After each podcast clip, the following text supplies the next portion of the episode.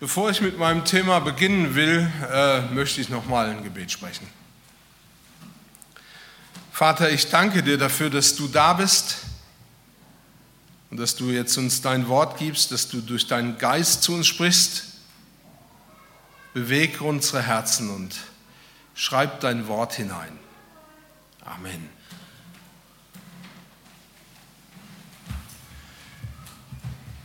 Ich möchte heute über das Thema sprechen vom Umgang mit Kränkungen.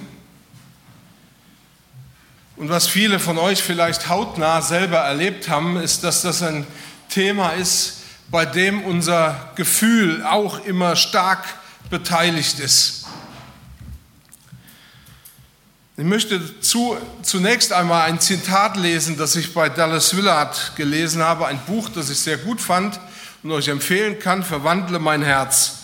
Auch er spricht über Gefühle und schreibt Folgendes. Gefühle sind ein Segen und was wir bei Kränkungen eindeutig erleben, ist, dass Gefühle auch ein Problem sind. Wir können nicht ohne sie leben, aber nur schwer mit ihnen. Und es ist ja auch klar, unsere Gefühlswelt hat ja eine große Bandbreite von Dingen, die es einschließt, Dinge, die gefühlsmäßig wahrgenommen werden. Man unterscheidet da zum Beispiel in der Psychologie einmal unter Empfindungen, Bedürfnissen und Emotionen oder Affekten. Wir fühlen Wärme, so wie ich jetzt gerade. Ähm, Kälte, ein Jucken oder Angst. Gefühle schließen unterschiedlichste Dinge ein, wie zum Beispiel ähm, Schwindel und Durst, Leistung, Neugier, Befriedigung, Mitleid, Mitleid für andere oder die Freude an der Schönheit, Ehrgefühl und Freude an Gott. Und als ich so über das Thema ähm, Umgang mit Kränkungen nachgedacht hatte, musste ich denken, Dallas Willard hat tatsächlich recht. Gefühle sind ein Segen und sie sind ein Problem. Wir können nicht ohne sie und manchmal wirklich nur schwer mit ihnen. Denn sie sind ja eine Reaktion auf das, was wir denken oder was uns begegnet. Sie gehören ganz zu uns. Und natürlich brauchen wir Gefühle, um Situationen, mit denen wir zu tun haben, besser einschätzen zu können. Dass etwas Wert hat oder wichtig ist, das zeigt uns in erster Linie unser Gefühl. Dass uns etwas bewegt oder verletzt, auch das zeigt uns unser Gefühl. Wie gesagt, heute Morgen geht es um das schwere Gefühl mit der Kränkung. Und natürlich habe ich zuerst mal in der Bibel gesucht, kommt das Thema überhaupt vor? Und ich bin auf ein paar Stellen gestoßen, die ich äh, eindeutig äh, als, also mit diesem Thema in Verbindung bringen konnte. Zum Beispiel gibt es eine Begebenheit vom Propheten Elisa, wo er beleidigt worden ist, und zwar für seine Gefühle aufs Schwerste. Da heißt in äh, 2. Könige 2, und er ging hinauf nach Bethel, und als er den Weg hinanging, kamen kleine Knaben zur Stadt heraus und verspotteten ihn und sprachen zu ihm, Kahlkopf, komm herauf, Kahlkopf, komm herauf. Offensichtlich war das für Elisa eine äußerst schwere verbale Beleidigung. Von einem anderen Propheten, nämlich Jeremia, wird berichtet, dass auch er beleidigt worden ist, aber auf eine ganz andere Art und Weise. Da heißt in Jeremia 20, in, äh, als aber Paschur, ein Sohn Immers, der Priester, der zum Vorsteher im Haus des Herrn bestellt war, hörte, wie Jeremia solche Worte weissagte, schlug er den Propheten Jeremia und schloss ihn in den Block, das war so eine Art Pranger, und ließ ihn da einfach über Nacht stehen.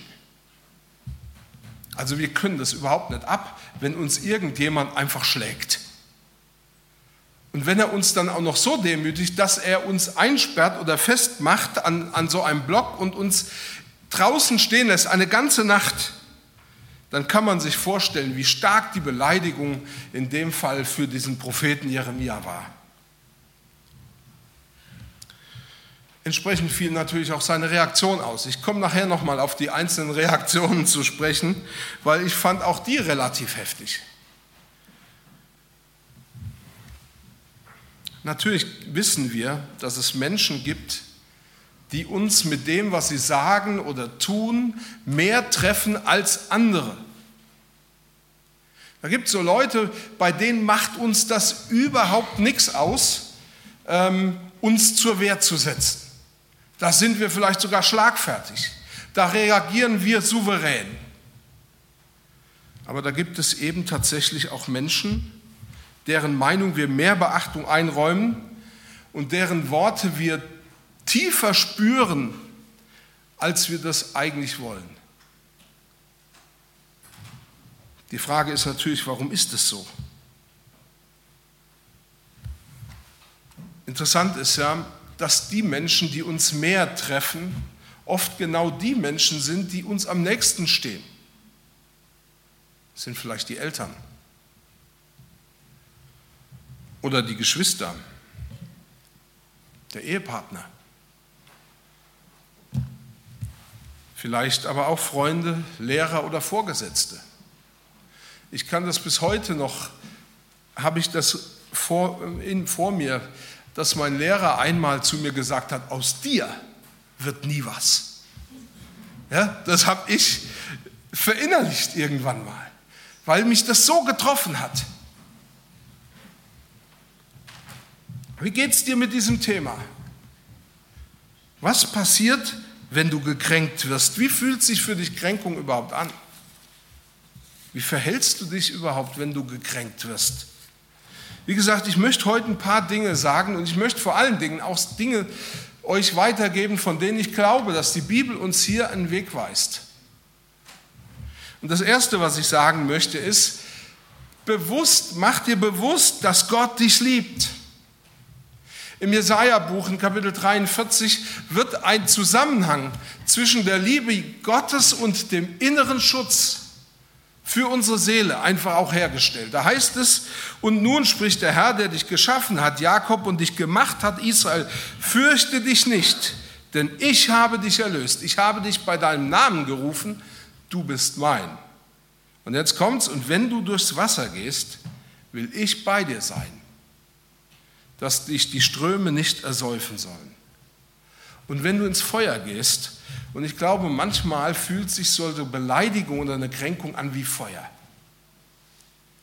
will ich bei dir sein und die du sollst nicht brennen und die Flamme soll dich nicht versengen. Hier wird ein elementarer Zusammenhang hergestellt zwischen meinem Innenleben und der Liebe Gottes. Hier wird gezeigt, wenn Gott zu dir steht, wenn er bei dir ist, wenn er dir zusagt, dass er dich liebt, dann hast du einen Schutz, mit dem du gegen alle anderen auftreten kannst. Denn das Problem bei Kränkungen ist ja nicht, dass es einfach nur Worte sind, sondern dass sie uns in unserem Selbstwert betreffen. Sie stellen unseren Selbstwert in Frage. Und zu wissen, dass da einer ist, der neben mir steht, der mich durchträgt, der bei mir ist, wenn die Ströme mich ersäufen wollen, dann ist das ein Schutz für meine Seele. Und deswegen finde ich, ist es unglaublich wichtig, dass wir uns das bewusst machen, wenn wir über das Thema Kränkungen nachdenken. Gott ist bei mir. Und genau deswegen darf ich wissen, er ist der, der mich trägt und hält, wenn diese Dinge mich überschwemmen. Und ich glaube, es ist wichtig, dass wir uns dessen bewusst werden, weil in so einer Kränkungssituation vergessen wir das schnell. Wir haben oft ganz andere Dinge im Kopf, was wir dann tun wollen. Ich habe euch ja gesagt, dass ich euch auf die Reaktionen der Leute nochmal ähm, auch in der Bibel aufmerksam machen will, was da passiert ist. Also Elisa wurde von diesen zwei Jungs oder von diesen mehreren kleinen Jungen angegangen und man hat ihn Kahlkopf mit Kahlkopf beleidigt. Was glaubt ihr denn, wie, wie Elisa reagiert hat? Hat irgendjemand eine Ahnung, eine Idee? Okay, ich sag's euch. Und zwar, ähm, das hat mich doch echt beschäftigt. Ähm, Elia äh, oder Elisa hat daraufhin diese Jungs verflucht und diese beiden Jungs wurden oder diese Jungs wurden dann von zwei Bären umgebracht. Also eine heftige Reaktion, oder? Jeremia hat auch reagiert, indem er dem Paschur das Schlimmste sagen konnte, was er ihm sagen, zu sagen hatte, nämlich indem er ihm sagte, du sollst nicht mehr Paschur heißen, und er war ja der Vorsteher im Hause Gottes, sondern du heißt ab jetzt Schrecken ist um und um. Es war ein Gerichtszeichen für ihn, in dem herausgestellt worden ist, dass Gott ihn wirklich zu einem Schrecken für andere macht und letzten Endes er einsam bleibt. Interessant ist ja, dass im Neuen Testament selbst der Apostel Paulus beleidigt worden ist und auf Beleidigung reagiert hat. Da wird zum Beispiel beschrieben, dass er vom hohen Priester der damaligen Zeit auf den Mund geschlagen worden ist. Und wer am auf den Mund geschlagen kriegt, einfach so, der weiß, wie beleidigend das ist. Und ähm, daraufhin reagiert auch Paulus mit den harten Worten, dass er sagt, Gott wird dich schlagen, du getünchte Wand. Interessanterweise wird bei Paulus deutlich, dass das ja eigentlich Affekthandlungen waren, Reaktionen auf etwas, was sie echt getroffen hat. Aber eben auch Reaktionen ohne viel nachzudenken. Denn als Paulus feststellte, dass es ja der hohe Priester ist, entschuldigte er sich, weil er wusste, dass man einem Priester oder einem Hohen im Volk Gottes nicht beleidigen oder fluchen soll. Die Frage ist nur, wie können wir damit umgehen? Das eine ist, dass wir wissen, Gott ist der, der sich zu uns an die Seite stellt. Aber wie können wir damit umgehen? Wie hat Jesus über Beleidigungen gedacht? Eine kleine Anmerkung vielleicht nochmal. Wenn wir über Kränkungen sprechen, dann sprechen wir davon, dass uns jemand Leid zugefügt hat, dass er uns ja, beleidigt oder auch verletzt hat. Und natürlich wissen wir, dass Jesus eine ganz andere Art hatte, mit Dingen umzugehen. Zum Beispiel lesen wir im Lukas-Evangelium im Blick auf Kränkungen: Segnet, die euch verfluchen und bittet für die, die euch beleidigen. Und ich weiß, dass wenn wir gekränkt oder beleidigt worden sind, dass wir jetzt alles andere im Kopf haben, doch nicht jemanden zu segnen, der uns flucht oder für jemanden zu beten, der uns verletzt, der uns Leid zugefügt hat. Und trotzdem ist es wichtig, auch das sehr ernst zu nehmen. Jesus macht deutlich, reagier anders, als du es normalerweise tun würdest. Wie gesagt, wir reagieren ja häufig sehr heftig wenn wir verletzt worden sind. Wir wollen zurückschlagen. Wir wollen uns von dieser Person zurückziehen. Für uns ist schnell der Punkt erreicht, an dem wir sagen, das war jetzt zu viel. Das Maß ist voll. Es ist jetzt überschritten. Ich bin verletzt, ich bin gekränkt. Und jetzt geht es nur noch nach dem Verfahren, wie du mir, so ich dir.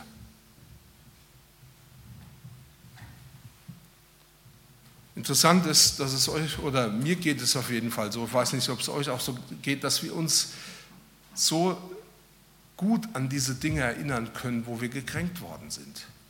Wir können das auch über Jahre hinweg, können wir das noch genau sagen, wann das war und wie das war. Wir wissen sogar noch, wie sich das anfühlt.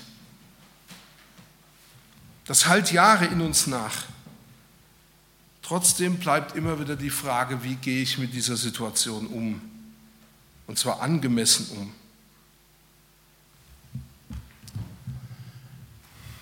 Ich musste lange darüber nachdenken, bis mir auch klar geworden ist, dass das natürlich auch bei Jesus so ist, dass Jesus zulässt, dass wir uns bewusst werden und bewusst machen, wer mich gekränkt hat und wodurch ich gekränkt wurde. Denn wenn ich bitten soll für jemanden, der mich beleidigt hat, muss ich wissen, was da geschehen ist, was da gelaufen ist. Wenn ich vergeben soll, für jemanden beten will, muss ich wissen, warum. Wenn Kränkungen ihre Kraft verlieren soll, dann muss ich wissen, was da in mir bohrt und rumort.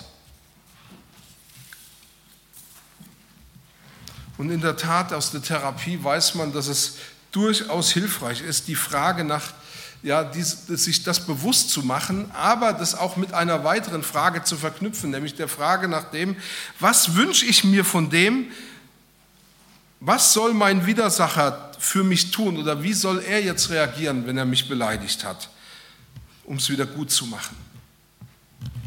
Denn selten erleben wir ja, oder nicht selten erleben wir, dass andere dass der andere überhaupt gar nicht weiß, dass er uns Leid zugefügt hat.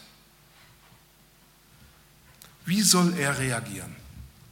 Was wünsche ich mir, damit ich sagen kann, es ist wieder gut? Gerade im Bereich der Kränkungen ist es Leid, wenn nicht sofort eine Reaktion von mir kommt, äh, oft sehr einseitig. Ich leide, der andere weiß es nicht. Ich warte auf eine Entschuldigung, auf Wiedergutmachung, die aber niemals kommt.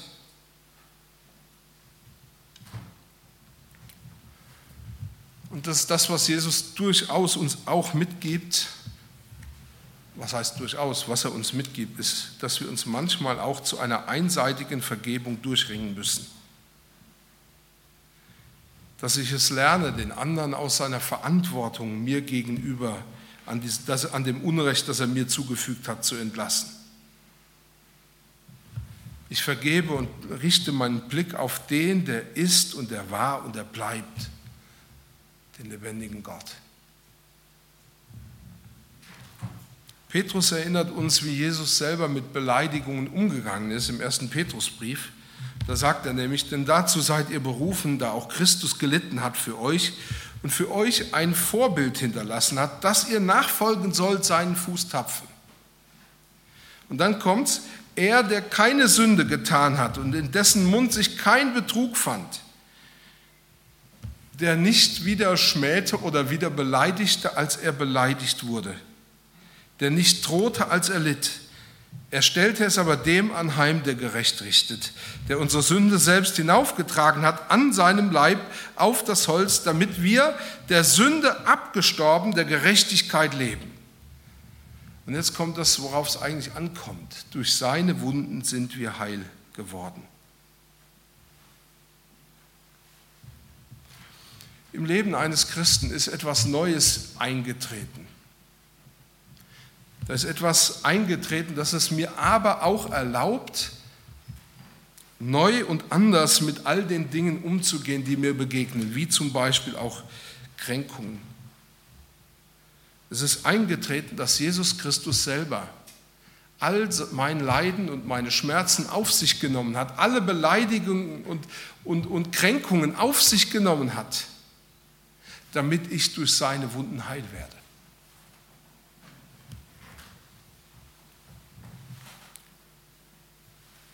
In diesem Buch Christus in euch, das Major Ian Thomas geschrieben hat, macht er das auch nochmal deutlich, dass hier eigentlich ein Prozess eines Lebensaustausches stattgefunden hat und wir deshalb in die Lage versetzt werden, mit all dem anders umzugehen. Er schreibt, das Leben des Siegens äh, oder Sieges und Überwindens lebt man nicht nach einer gewissen Methode oder mit Hilfe einer Technik, wie wir schon gesehen haben, handelt es sich um ein völlig neues, umwälzendes Lebensprinzip. Es geht um den Grundsatz des ausgetauschten Lebens. Als Jesus am Kreuz gestorben ist, hat er mein Leben genommen, meine Beleidigung, meine Kränkungen und all das, was mich betrifft, und hat es ans Kreuz getragen. Und hat sie so weggenommen um mich zu heilen.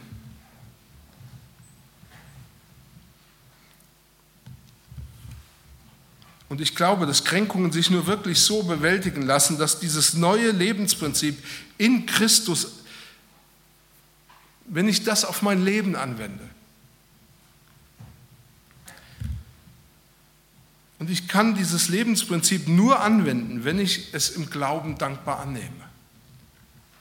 Kränkungen verlieren ihre Kraft, wenn ich glaube, dass das, was Jesus am Kreuz vollbracht hat, ausreicht, um mich auch innerlich wieder heil zu machen. Wenn ich nicht glaube, dass dieses Werk von Jesus am Kreuz ausreicht, um auch meine Kränkungen und Verletzungen zu heilen, dann vergesse ich, was Gott in seinem Wort über dem ausgesprochen hat, der im Glauben ihm sein Leben gegeben hat. Nämlich, dass er ihn heil gemacht hat. Deswegen ist so wichtig, dass ich mir bewusst bin, dass Gott an meiner Seite steht, dass er der ist, der zu mir steht, der mich liebt, weil ich durch ihn wirklich einen inneren Schutz bekomme. Weil ich, ja, es ist wichtig, sich auch bewusst zu machen, dass ich in Jesus ein neues Leben habe. Warum? Weil ich in ihm einen inneren Schutz bekomme. Weil hier ein Austausch eines Lebensprinzips oder eines Lebens stattgefunden hat.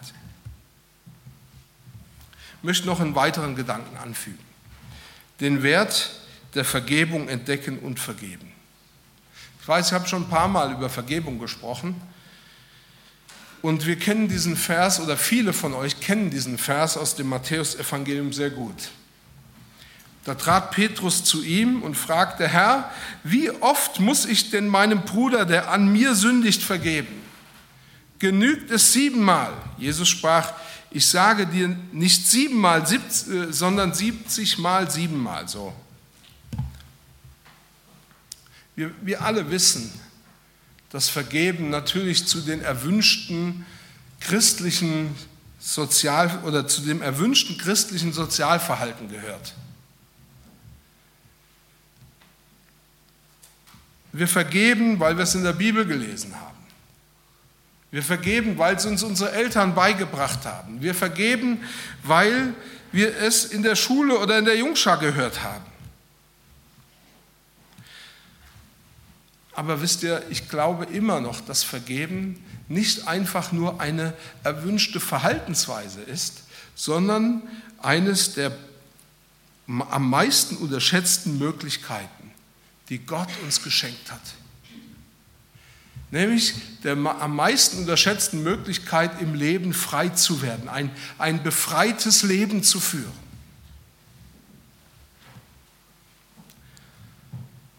Vergebung hat große Auswirkungen für unser, für unser Seelenleben. Heute würde man sagen, für die sogenannte Psychohygiene.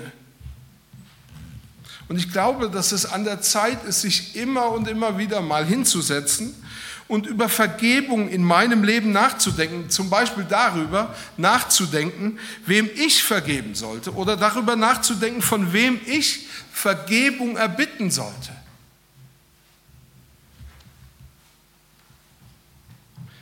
Der ungesunde Umgang mit Kränkung hat das größte Potenzial für Bitterkeit. Und ich muss ehrlich sagen, ich habe Menschen kennengelernt, die mit Bitterkeit angefüllt waren. Und das kann man auch äußerlich sehen. Aber das größte Problem dabei war, dass sie die Schuld und die Verletzungen nicht loslassen konnten. die Gefühle, die sich immer wieder oder äh, bekommen einen riesen Überwert, gerade wenn es um Kränkungen geht, weil uns Gefühle Glauben machen, dass das Priorität hat, was wir fühlen. Dass das im Mittelpunkt steht. Aber wir dürfen nicht vergessen, Kränkung ist auch ein Gefühl. Und ich habe das mal wenigstens so in einer therapeutischen Weiterbildung gelernt. Gedanken machen Gefühle und Gefühle machen Gedanken. Und ich weiß, dass die Gefühle dazu da sind, um uns auch in unseren Gedanken am Laufen zu lassen. Und wenn ich gekränkt bin und meine Gefühle meinen Gedanken recht geben und meine Gedanken meinen Gefühlen recht geben, dann komme ich in einen Strudel hinein, wo ich wirklich sage, da komme ich nicht mehr raus. Vergebung bedeutet, ich mache einen Schnitt. Ich steige aus diesem Hamsterrad heraus. Vergebung bedeutet, ich richte meinen Blick auf etwas anderes als auf das, was mein Gefühl mir sagt.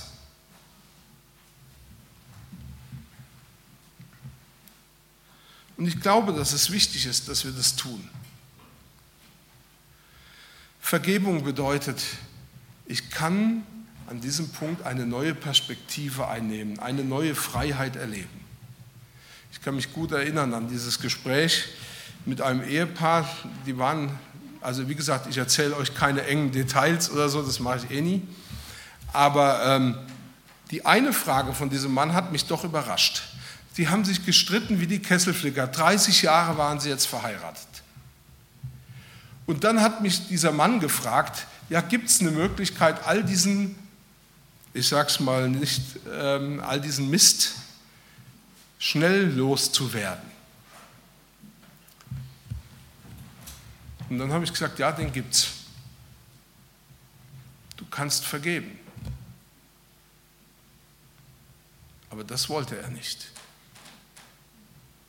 Meines Wissens haben die sich getrennt, nach 30 Jahren Ehe, weil sie diesen einen Wert nicht erkannt haben des Vergebens.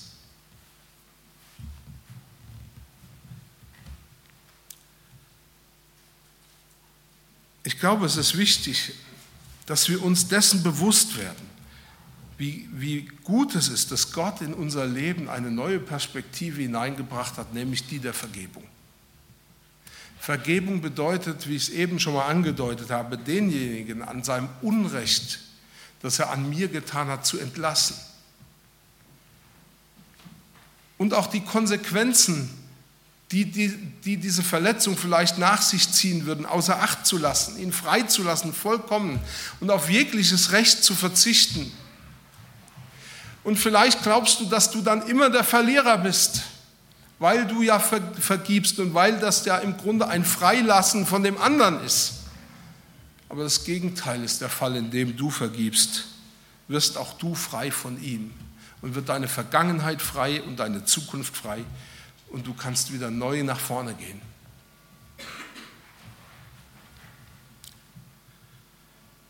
Vergebung aus ehrlichem Herzen ist der größte Befreiungsschlag der Seele. Gott hat uns an Jesus Christus vorgemacht, wie Befreiung von Schuld sich im ganzen Leben fördernd und, wir, ja, fördernd und befreiend auswirkt. Ich möchte nochmal ähm, oder auf Petrus hinweisen, sondern ich lese die eine Stelle aus dem Alten Testament, aus Jesaja 53. Da heißt es: Für wahr, er trug unsere Krankheit und lud auf sich unsere Schmerzen. Wir aber hielten ihn für den, der geplagt und von Gott geschlagen und gemartert wäre. Aber er ist um unserer Missetat willen verwundet und um unserer Sünde willen zerschlagen. Die Strafe liegt auf ihm, auf dass wir Frieden hätten, und durch seine Wunden sind wir geheilt. Die Folge davon, dass Jesus Christus am Kreuz gestorben ist, ist, dass wir Heilung und Befreiung von Schuld haben können und andere von Schuld befreien können, indem wir ihnen Vergebung gewähren und Vergebung schenken. Ich möchte an diesem Punkt zum Schluss kommen. Ich möchte das noch einmal sagen. Wenn es darum geht, umzugehen mit Kränkungen, dann geht es darum, dass wir uns einmal bewusst werden, dass wir uns klar machen, dass Gott uns liebt. Da ist dieser elementare Zusammenhang zwischen der Liebe Gottes und einem inneren Schutz für die Seele. Ich möchte uns bewusst machen, dass hier auch, als Jesus am Kreuz für uns gestorben ist, ein Lebenstausch stattgefunden hat. Und damit Gott durch das Sterben Jesu am Kreuz eine Möglichkeit auch für innere Heilung geschaffen hat. Und ich möchte euch ganz klar sagen, dass es ähm, wichtig ist zu vergeben, weil wir damit eigentlich auch einen großen Schritt zu unserer inneren Befreiung von diesen schrecklichen Gefühlen, die oft durch Kränkungen hervorgerufen werden, auch ja, erleben können. Zum Schluss möchte ich noch ganz kurz an, anmerken, und dann komme ich auch zum Schluss nochmal, möchte ich auf Dallas Villa zurückkommen, der gesagt hat, Gefühle sind ein Segen und ein Problem. Ich habe eben angedeutet, dass die Gefühle diejenigen sind, die uns oft am Laufen halten, die gerade unsere Kränkungen über Jahre hinweg am Laufen halten. Und ich möchte euch Mut machen, euch darüber klar zu werden, wer in euch eigentlich die Herrschaft hat. Sind es eure Gefühle oder ist es Jesus?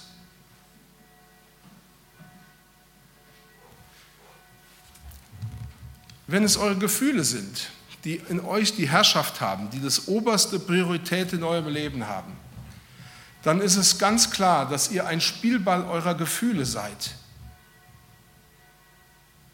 Aber es ist wichtig, den Gefühlen in uns den richtigen Platz zuzuweisen. Und dem Gefühl auch mal zu sagen, so liebes Gefühl, du hast dich jetzt lang genug ausgetobt du hattest ja so viel Zeit in meinem Leben und ich habe dir so viele Rechte eingeräumt, aber für heute ist jetzt genug damit. Ich muss mir von meinen Gefühlen nicht alles gefallen lassen.